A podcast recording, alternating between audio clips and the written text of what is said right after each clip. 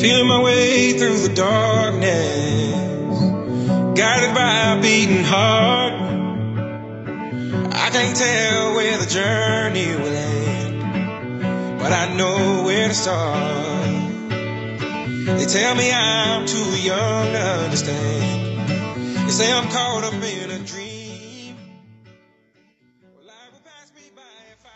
¿Qué tal amigos? ¿Cómo están? Espero que se encuentren bastante, bastante bien.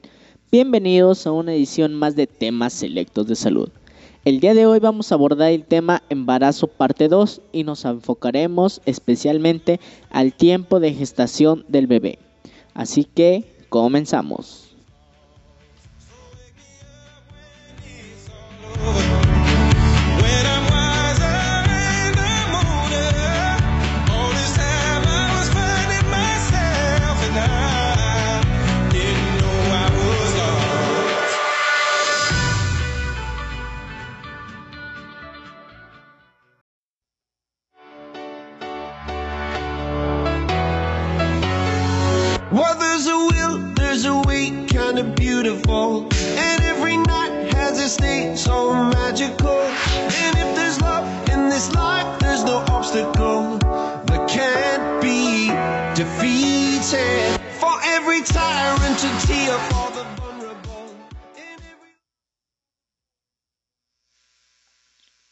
El embarazo es el término utilizado para describir el periodo en el cual un feto se desarrolla dentro del vientre de una mujer. El embarazo suele durar aproximadamente 40 semanas, un poco más de 9 meses, lo cual se calcula desde el último periodo menstrual hasta el parto. Los médicos hacen referencia a tres segmentos de embarazo, denominados trimestres.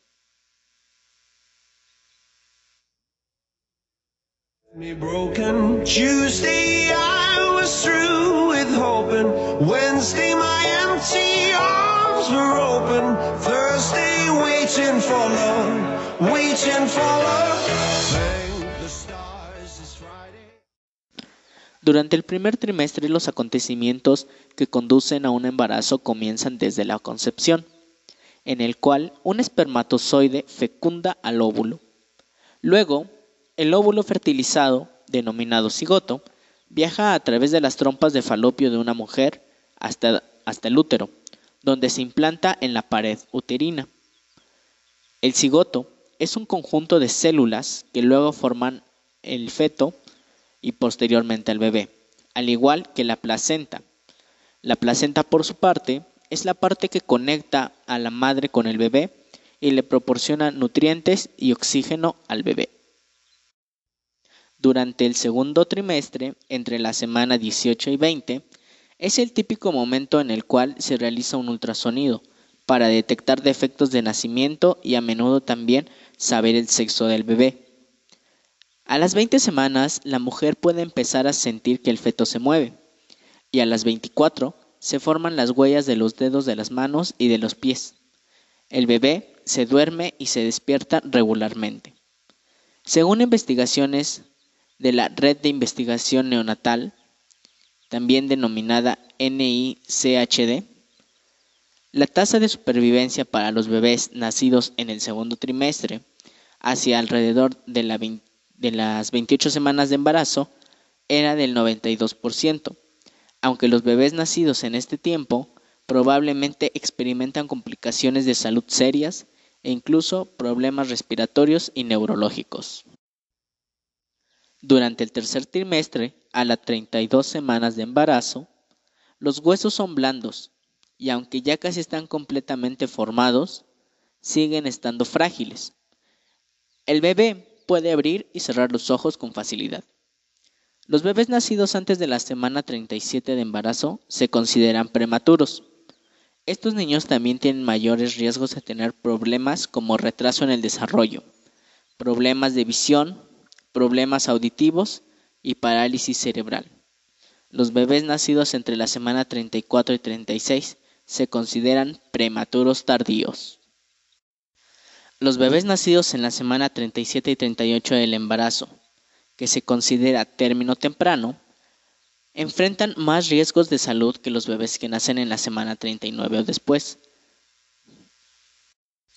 Mientras que los bebés nacidos en la semana 39 o 40 se consideran a término. Los bebés nacidos a término tienen mejores resultados de salud que los bebés que nacen antes o después de este periodo.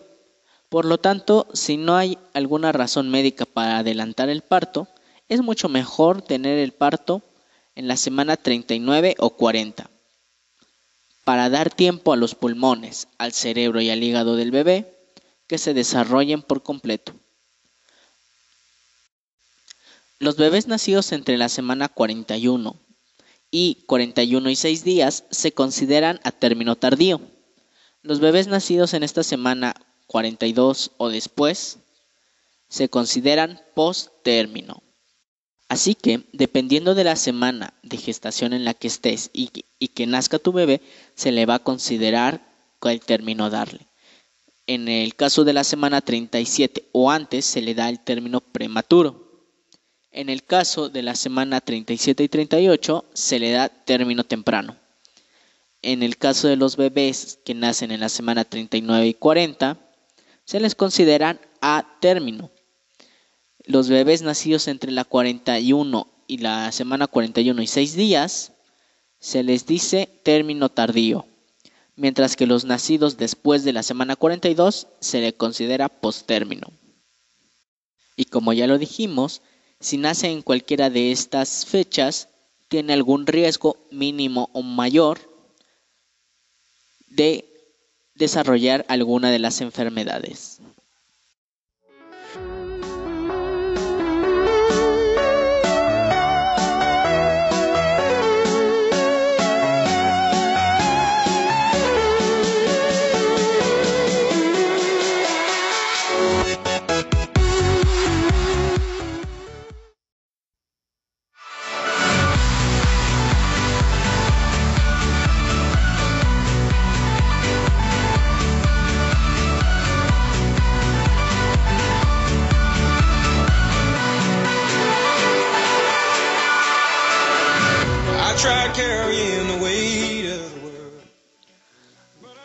El ser madre es un momento bello en la vida de una mujer.